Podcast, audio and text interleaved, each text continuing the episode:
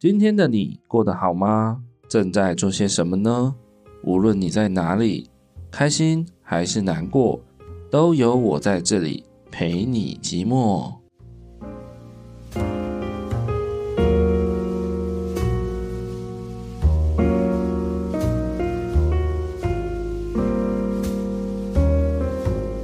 欢迎收听陪你寂寞，我是凯。大家有没有好久不见的感觉啊？哎，的确是又好久不见了，又过了大概两个月是吧？啊，不知道有没有耳尖的朋友听出来了？啊，这一集的音质啊，似乎是有点不太一样了，是吧？如果你没有听出来，那就表示 你还不够听得不够，听得不够铁，赶快再去把上一集点开来听听看，音质应该是差蛮多的啦。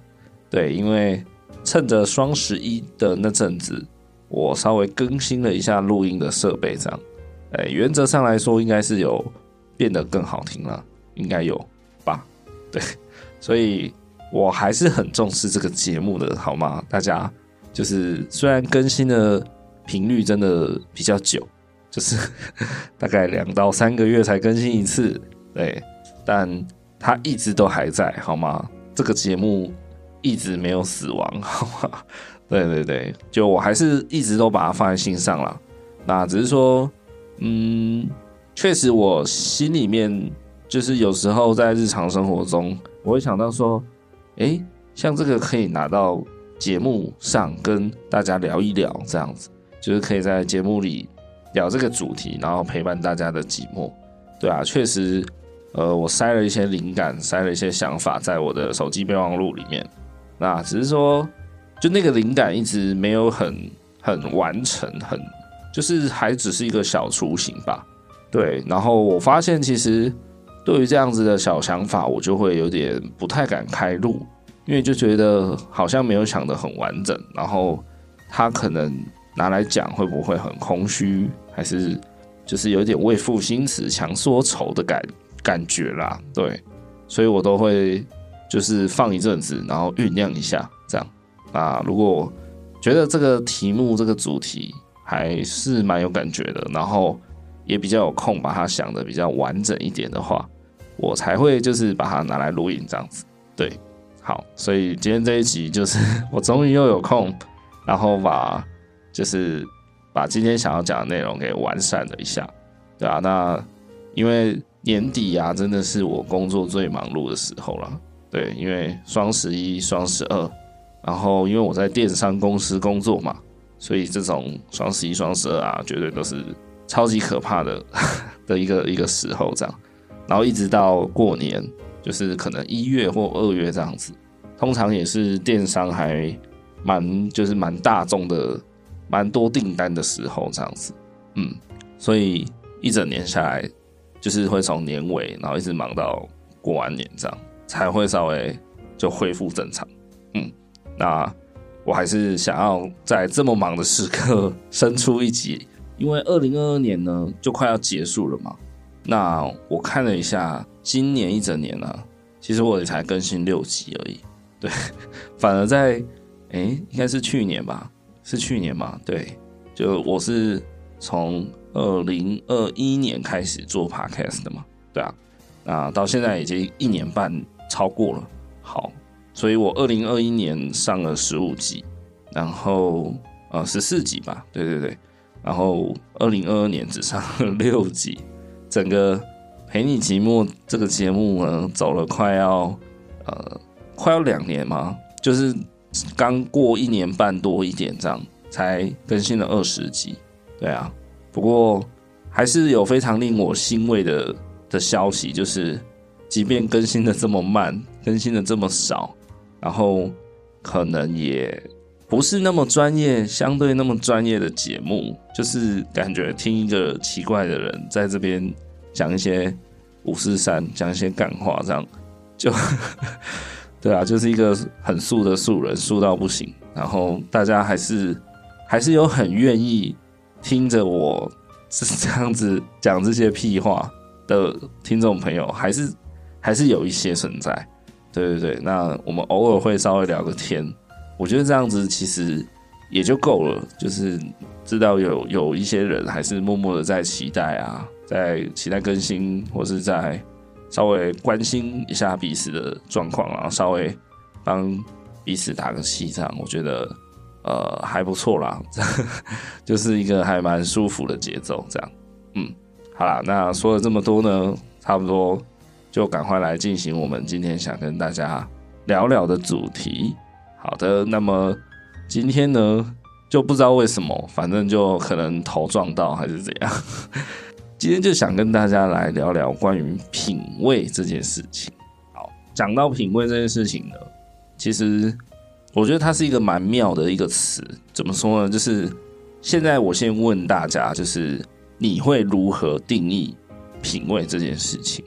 就是说，呃，有时候我们可能还算蛮常听到，就是说有人会讲某某某。哦，或是有人会称赞你，或是你称赞别人说：“哎，你是一个还蛮有品味的人呢。”或是说：“哎，你品味还不错哦。”这样，那到底何谓品味？大家有想过吗？还是是是我太无聊了，就是去想这种很很无言的鸡毛蒜皮的小事，这样对吧？总之，我就想到说：“哎，品味这件事情，你要如何去解释它？就是何谓品味好？”何谓品味这样子？好啦，那我就先上网查了一下所谓的《说文解字》嘛，一定是先从字面上的意思来看。那这个品味呢，它总共有两个解释在国语词典上。第一个，它解释为咀嚼、品尝、辨味，呃，就是分辨味道的辨味这样子。然后第二个解释呢，他写说。也可以引申为对事物具有高度的品鉴能力，就是鉴赏的能力，这样这样就就叫做品味了。然后那个维基百科那边有写说，品味呢是一个美学、社会学、经济学和人类学的概念，泛指个人或群体在面对不同的产品、时尚、音乐、设计。和艺术风格等选项时，出于主观喜好而展现出来的一系列偏好和消费习惯。哇，非常的就是很官腔的解释啊！大家不知道转台了没？对，总之他就是说，品味呢是一种呃，怎么讲，主观的喜好，然后展现出来的特定的偏好行为或习惯这样子。对，然后当然了，我也去，就是本着实验家实事求是的精神，我有去查了一下，呃，品味的英文这个字是什么？对，那好，我我可能查的不够专业，但是我看到的资料是这样，就跟大家的分享，所以也许不尽正确。那如果有有就是明白这部分的听众朋友，可以来跟我做个补充，帮我，对，我会帮你 shout out 一下，这样。好啦，品味这个英文字母我查到是叫 savoring，savoring 就是 S A V O R I N G，savoring。嗯，其实 savor 好像本身就是一个一个一个字吧？对，只是它叫 I N G，然后可能就变品味。好，那在英文字典里的定义，savoring 这个字就是 taste good food or drink and enjoy it to the full。意思就是说，呃，品尝美食或是饮料，并且可以完整的享受它，就叫做 savoring。对，那所以这样看起来，其实品味这件事情啊，就是大家从字面上来看，其实也略知一二，就是说，品味这件事情最早是从食物来的，就是品味嘛，品尝味道。那品味，品尝味道。嗯，后来就被引申说，哎，你吃不吃得出来好吃与否，或是说吃不吃出来它里面下了什么样的功夫，就是弄了什么样的配方之类的吗？对，那萃取那个鉴赏或是那个分辨、那个思考的概念啊，抽取出来之后，就把品味这件事情，呃，不是这件事情啊，这个词这个东西，把它升华成就是。一个人有没有所谓的鉴赏能力，有没有所谓的独立思考能力，这样子，我是这样觉得啦。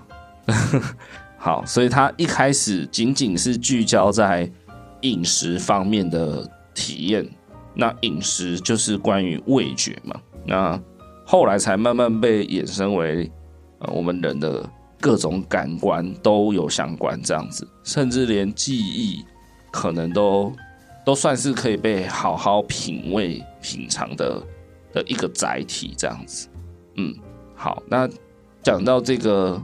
味觉衍生为各种感官，小小补充一下，就是常常有人会说，呃，人类的感官大概就是五感嘛，不知道大家有没有听过？对，五感就是五种感官。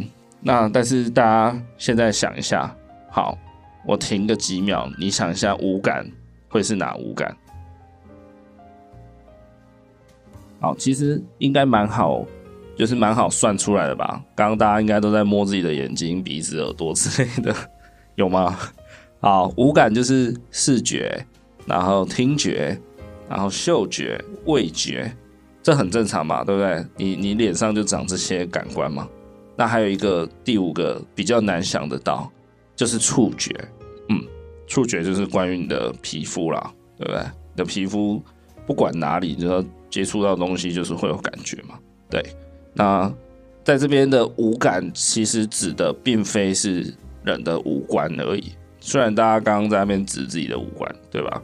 不过五感指的就不是单纯的五五官。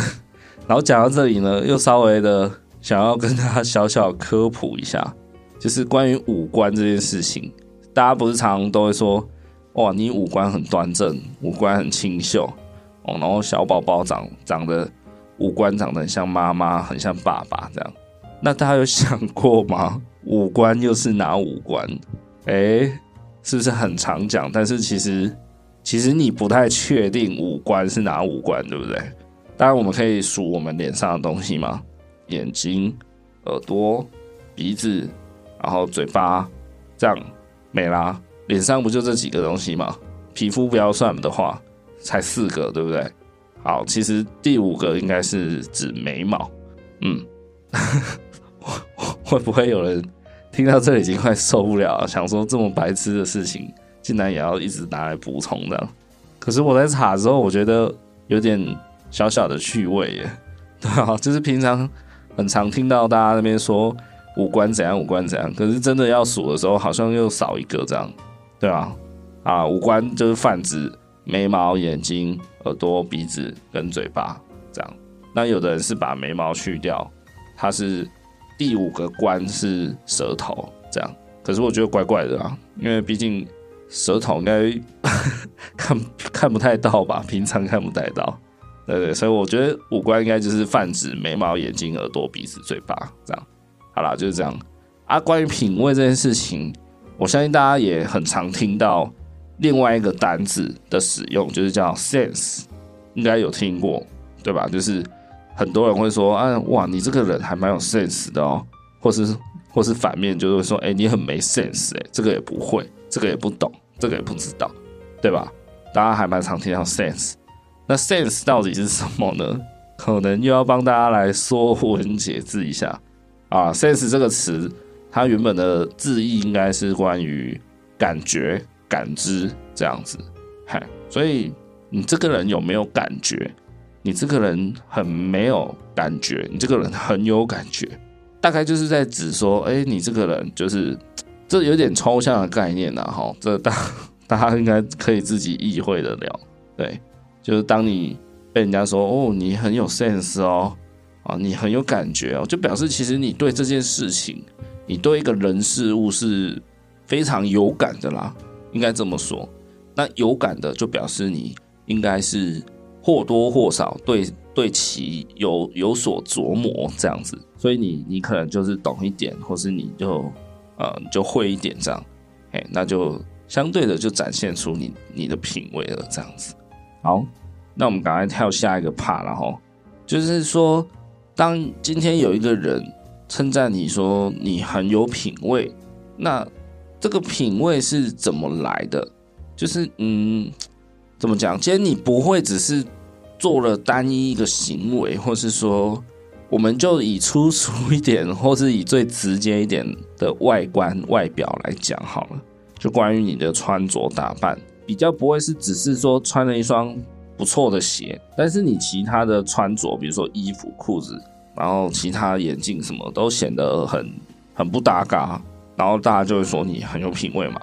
就你一定是整体来说都很不错，然后 maybe 稍微有几样单品啊，然后比较独特，显露了你的个性、你的品味，这样这样就会可能你就会获得人家的评价，说就是你很有品味嘛。所以听起来乍听之下，会感觉品味这件事情好像是一种总和啊，也就是说是一种加法。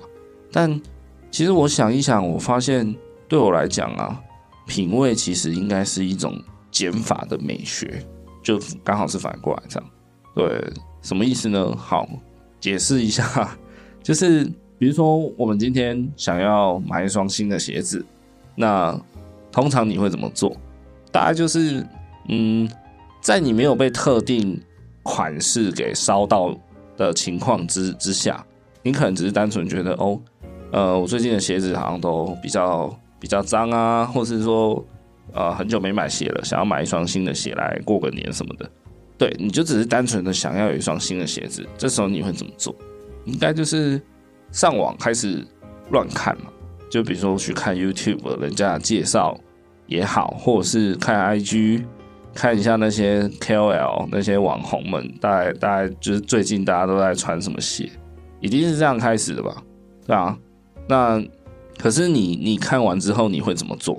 对不对？就是你，你 maybe 看了三百多双鞋好了，那你最后要怎么怎么决定你要买哪一双？一定就是就是 好。我现在讲这个问题听起来有点白痴，对不对？大家一定想说啊，是到底是在讲什么？啊，不就是觉得好看的，然后就去把它买买回来穿吗？对对对，没有错，没有错。好，只是说那个过程，大家会比较自动去忽略它了。其实那个过程是一种减法的过程，对，大家稍微仔细想一下，想得出来吧？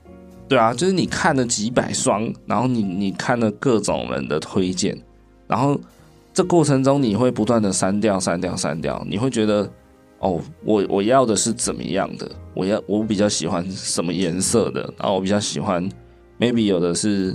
有一点品牌的迷思，也不是迷思，就是品牌的喜好，这样，就你会不断抽丝剥茧，然后层层的这样子，最后你可能会哦选定几双，然后你就跑去试穿也好，或是你就直接在网络上下单订购了。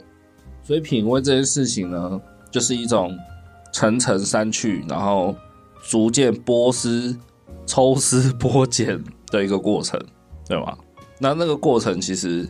其实含有非常大量的呃独立思考吧，嗯，大家有发现吗？其实就是你你没有发现你自己其实不断的在思考，不断的在在做取舍，在做衡量，对，你没有发现，可是那其实是一个很很珍贵的过程，因为我这个人其实还蛮鼓励，还蛮提倡大家就是要有可以独立思考能力，就是我我不太喜欢。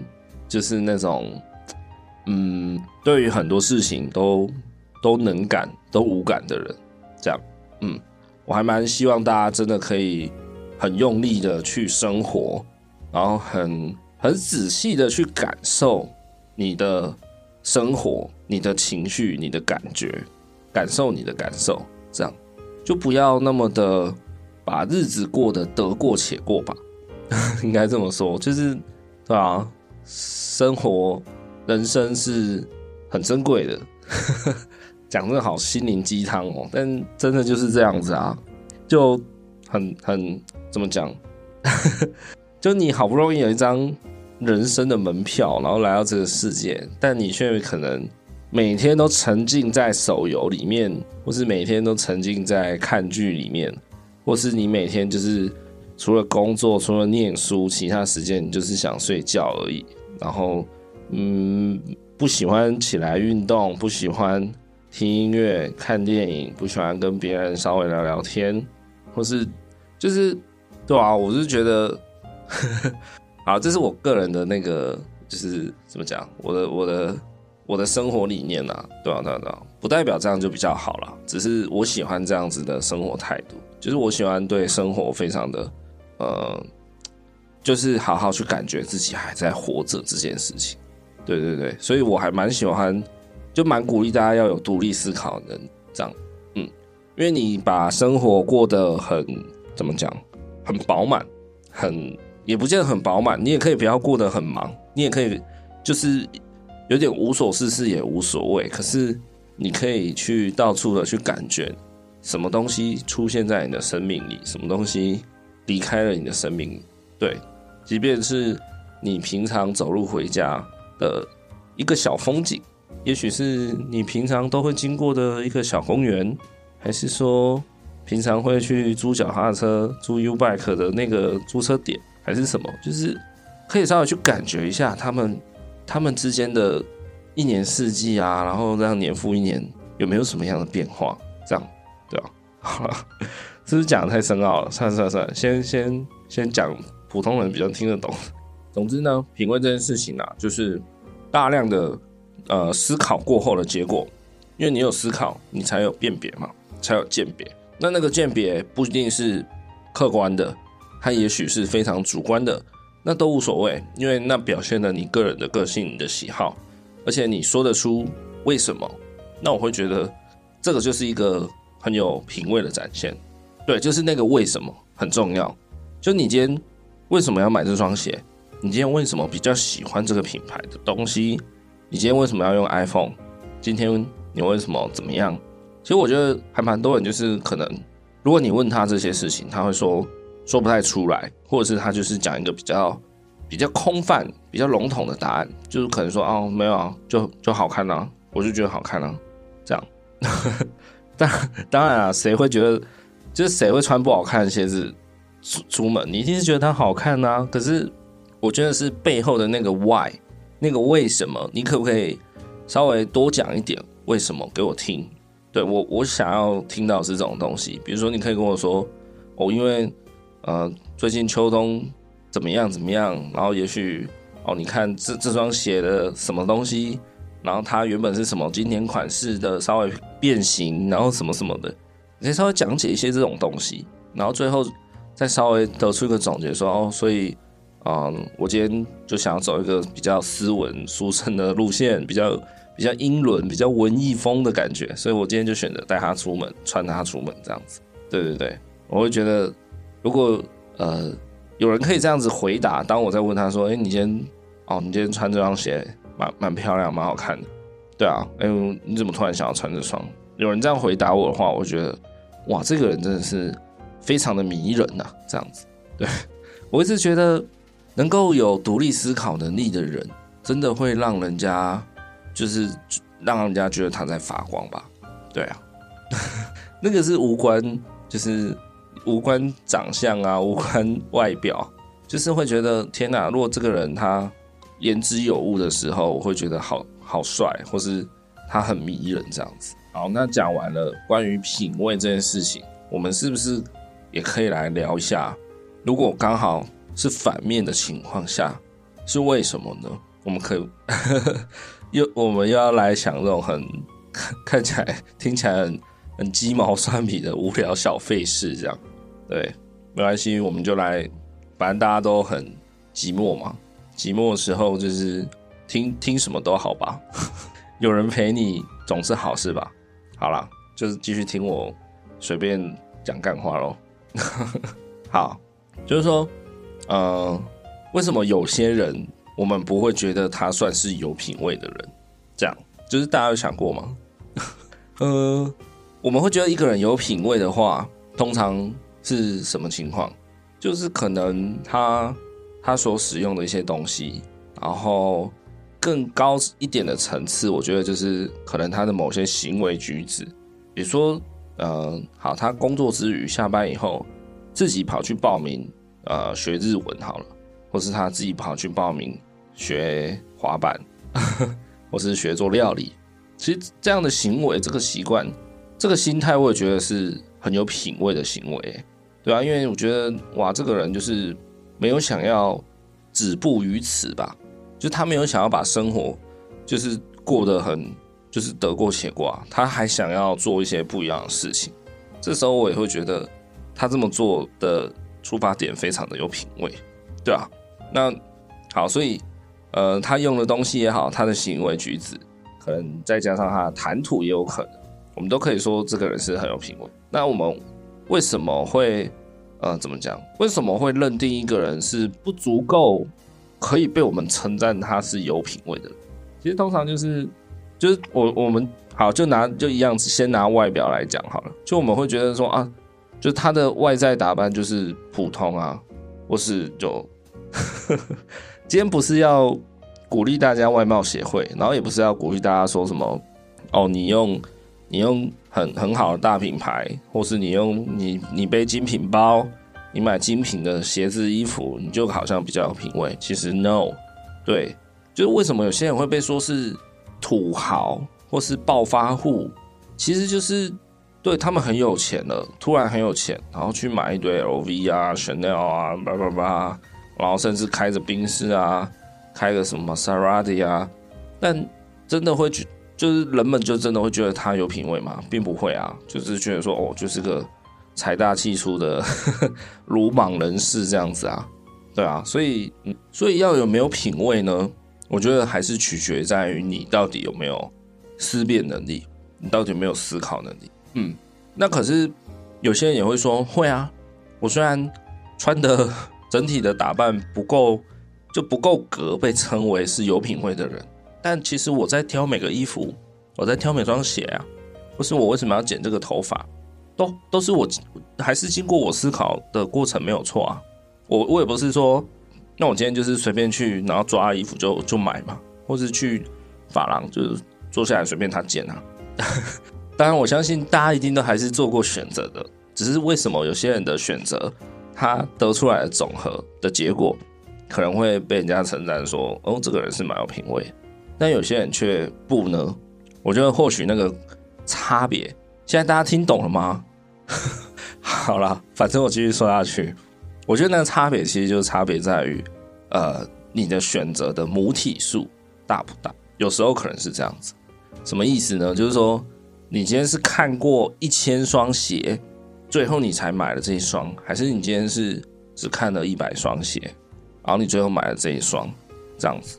懂那意思吗？有点像是井底之蛙的这个概念啊，就是说，你以为你做了一个很不错的选择，但其实那个选择 maybe 还只是就是这个世界的一一个很小的部分，这样。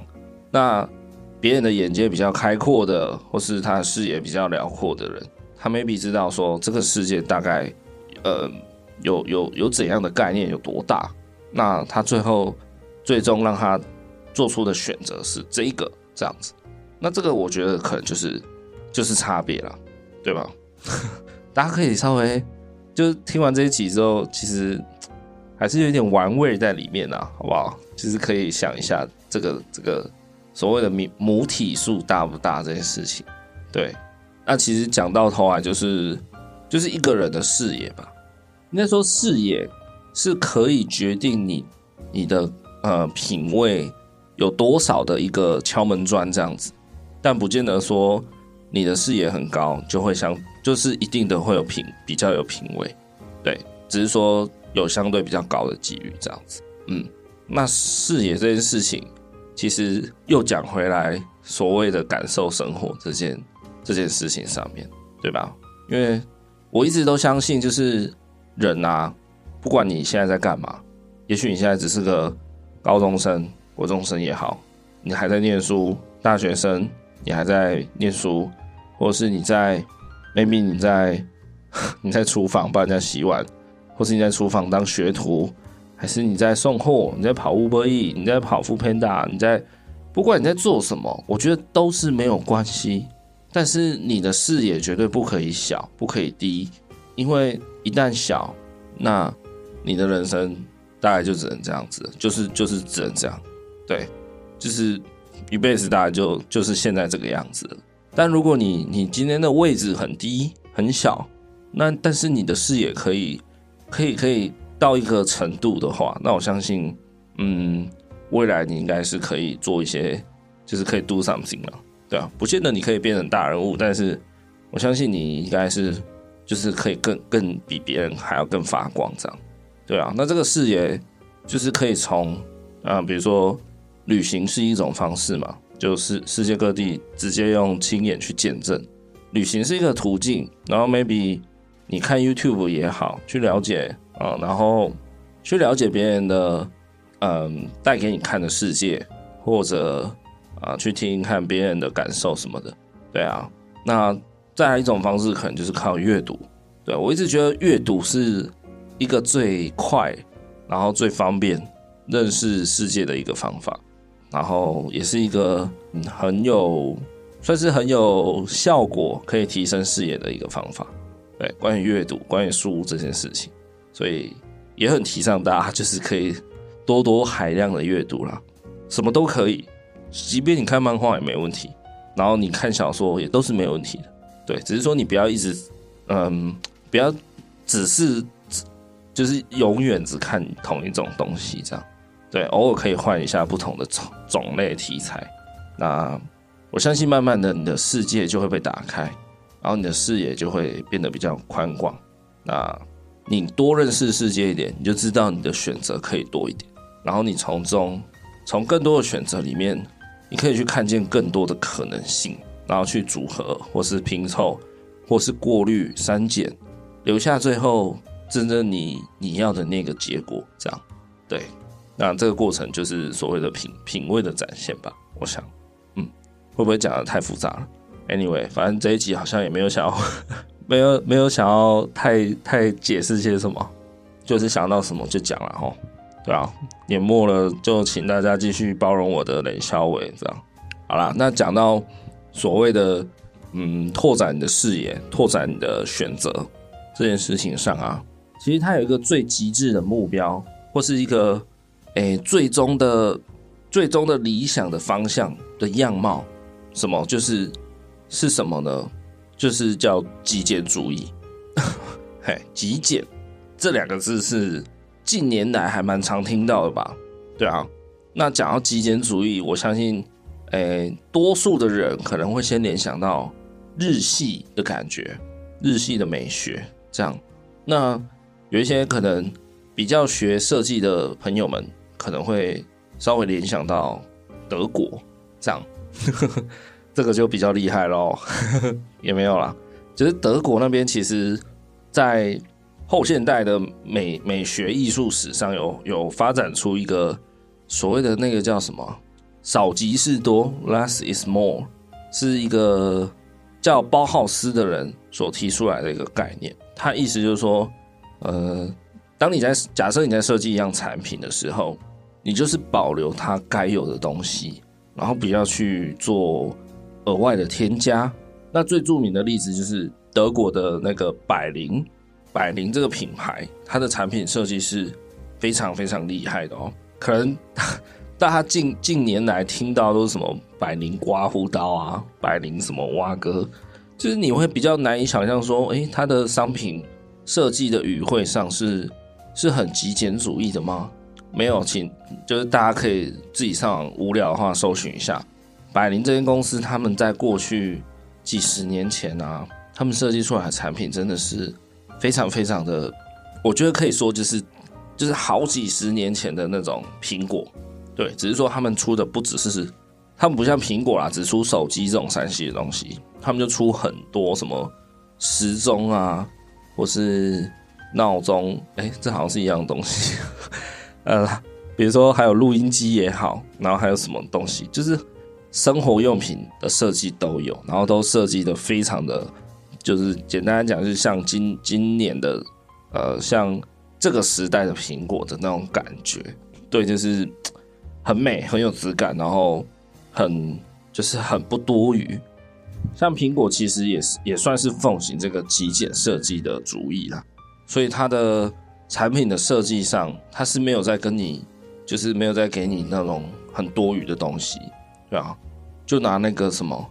AirPods 好了，就苹果的蓝牙无线耳机，它的充电壳、充电仓就是长那样，一个白白的，然后很圆滑，很没有直角，几乎没有，就降到最低，然后就一颗像胶囊，上面什么都没有，就只有一颗你如果充电的指示灯，然后跟一颗可能需要重新配对时候的一个 reset 的按钮，就这样子。对啊，这样的设计语汇就是让你不会有呃不会有错误使用的时候了。如果上面的按钮七八颗，你哪知道你按哪一颗要干嘛？对啊，那不需要功能就不要做成按钮，就就这样子就好。如果呃以日本品牌来讲，那大家一定就是先想到是无印良品。对啊，他们的产品设计语汇也是拥护了极简设计这这个主意，这样就是也是一样，就是可以少一颗按钮就少一颗按钮，可以少一个装饰性的呃什么功能或是装饰性的外观就少一个这样子。能少则少，然后就很大量的留白美学这样子，对啊，那乃至于到近年啊，日本那边呃出现一种算是生活风格的精神啊，那你要把它应用到呃装潢上的话，应该是大家比较常听过或是看过，就是叫做侘寂。对，侘寂这两个字是一种柔和了。日本禅学，然后柔合了那种中国老庄思想的那种，怎么讲呢？就是怎么讲呢？就好了，这个大家 上网查一下好不好？总之有一个叫侘寂的生活风格，近年来在日本就是崛起以后，也不是崛起，出现以后还蛮多人就是喜欢这样的感觉了。嗯，就它有一点。有点寂寞感，但是又不是那么的寂寞，又好像带有一点温度，带有一点人性，但是你又会觉得那样的装潢风格，那样的生活风格是是很 peace 的，嗨，就是心如止水的概概念这样子，好像好像得道升天这样子，就是你的你的情绪都不会有太过过度的波澜这样子的感觉了，好，大家有兴趣可以去查一下，对，那你要如何？才能达到这个呃极简主义这种怎么讲？一个一个算是姑且我们就叫它修行的最终境界了，这样好不好？对，你要如何达到这个最终的境界？其实极简主义的本质啊，它的本质其实不是，并不是说嗯尽量把东西给去掉、删掉、抽掉，就叫极简主义哦，并不是说。假设我今天设计一张海报，我要用一个超级大的留白，然后只放什么只放什么，这样就好。Maybe 它也可以成为一种风格，当然是没有问题。但呃，大家要想一下，如果每一个稿件、每一张海报几乎都这样子做的话，那请问呃，不同的海报之间会有什么差别吗？对吧？就东西看起来都很像啊。就都很大量留白啊，然后呃，你看到一张会觉得好美，然后看到两张也会觉得很美，再来第三、第四，甚至一直大家都用这种方式去去设计以后，大家还会觉得美吗？就不见得，甚至可能会觉得看得很烦，对吗？那所以真正的极简主义应该是怎么样？它其实应该是反过来，它应该并不是说。呃，我要实施极简主义、极简设计，所以我就是把东西拿掉、拿掉、拿掉，不要有太多的、几乎没有装饰性的素材在上面，并不是。我觉得反而极简主义这个事情啊，很像是张三丰。突然聊到金庸去，你看张三丰，好，我相信有看过金庸的人，有看过那部叫什么去了，《倚天屠龙记》。对，有看过这部作品的人应该会知道，就是有一次张无忌好像被谁给呃追着追着打之类的啦，反正就是上门来叫阵说，然后要找张无忌来 PK 这样啊，如果输了什么交出你的什么武林秘籍之类的，我有点忘记好吗？反正就是张无忌在武当山上，然后被被被那个人给逼迫，然后张三丰那时候好像是因为中毒还是怎么样。就他也没有办法出来应战这样子，但是他心里就知道张张无忌就他徒弟啊，他现在没有办法打得过对方这样，所以呢，张无忌哎不是张三丰呢，他立马当场就教了张无忌两套武功，一个是拳法，也就是他自己创的太极拳法；那一个是他自己创的太极剑法。好，那他怎么教张无忌呢？他在现场就开始打打拳，这样打太极拳，打打打，打完之后就哦，当然他就说：“来，无忌，你看好喽，为师开始打仗。好，我要你记下来。”嘿。好，他打完之后就问张无忌说：“你记得多少？你都记住了吗？”张无忌回答说：“大概只记得七成吧。”师傅，你这样叫我临场就要学武功，也太太强人所难了。这样，好，张那个张三丰呢就没有理他，就继续，他就说：“我再打第二次给你看。”然后就打啊，张无忌就说：“好像越记越少了，怎么办？我都搞混了。”好，张三丰又打一次，到最后呢？张无忌整个乱掉，就说：“师傅，我好像完全都不记得了。”这时候，张三丰点点头，跟张无忌说：“恭喜你，徒儿，你学会太极拳法了。”大家听完这个小故事，有没有觉得我到底在讲什么？就是到底是在耍什么白痴吗？没有，这是真的。金庸就这样写，好吗？然后我我真的特别特别，我真的很爱这一段。我觉得这一段真的。金庸真的很强，把他写得超好，用这样的方式来讲述一个很很屌的人生道理，就是说，当你全部都忘记的时候，这个时候其实你的招数是最厉害的。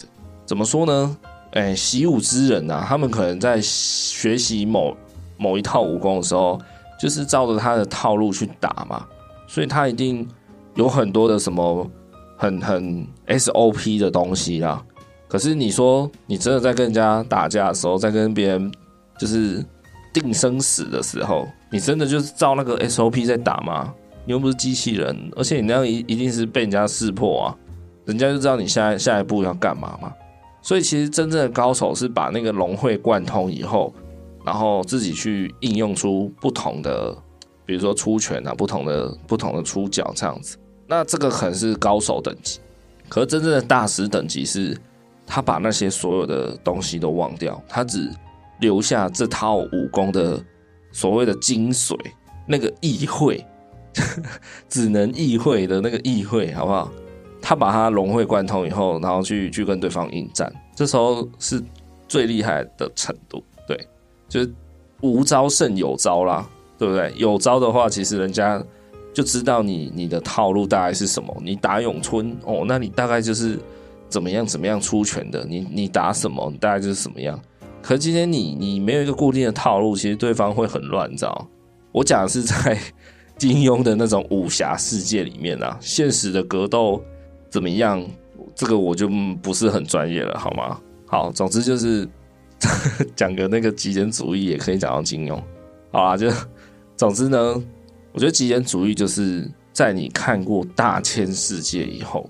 然后你你最后却选择了什么什么什么，你只把他们留下来，这个才叫极简主义。我个人认为啊，就凭我算是个平面设计师来讲，好吗？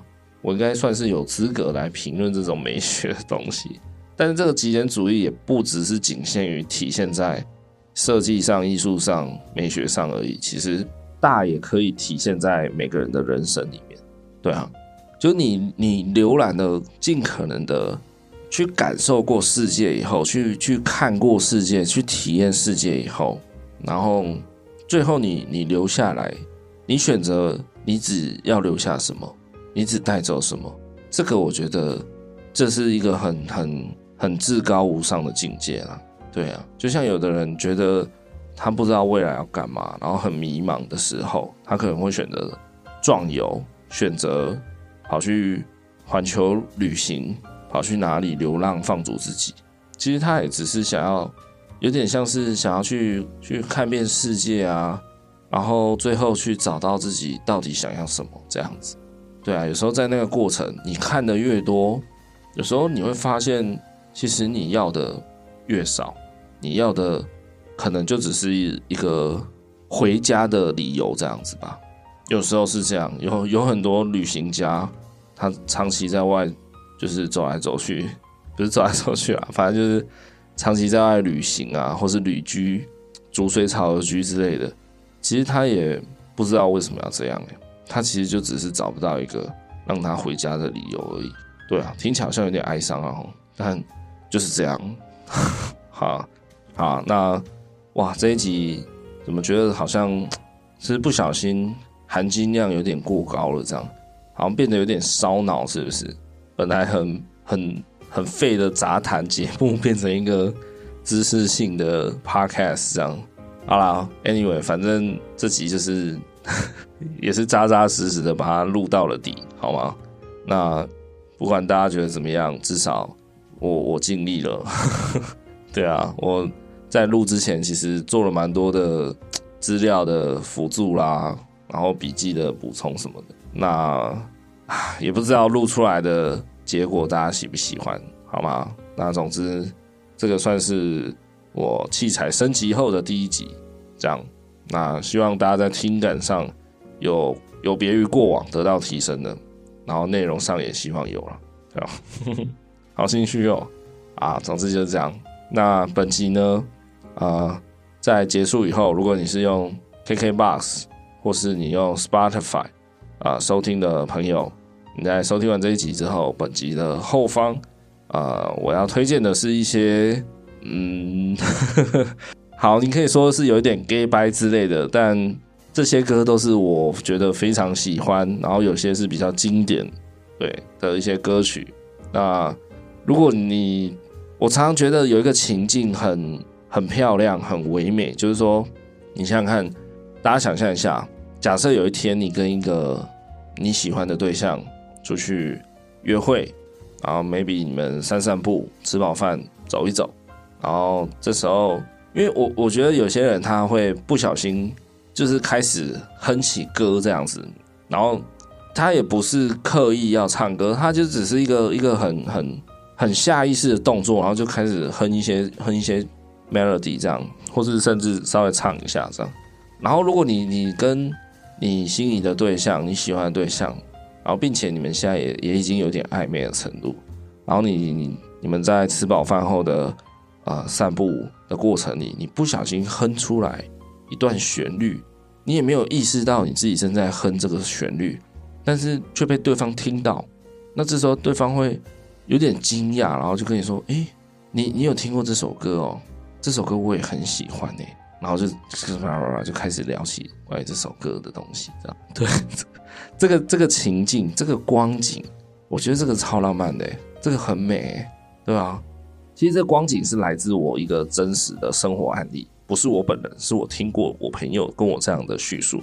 他就说他跟一个他喜欢的女生在外面就是约会的时候，然后他就真的是很下意识，他他他完全没有感觉察觉到自己在哼歌，他就哼了一段旋律，然后当下那个女生就说：“哦。”这首歌很好听耶，而且你哼的，就是他有点小哼小唱这样。他说你哼的唱的还不错，蛮好听。然后就当下那个那那个感觉啦，那个那个，我我也不会形容，反正就是很加分就对了。最后就好像有在一起这样。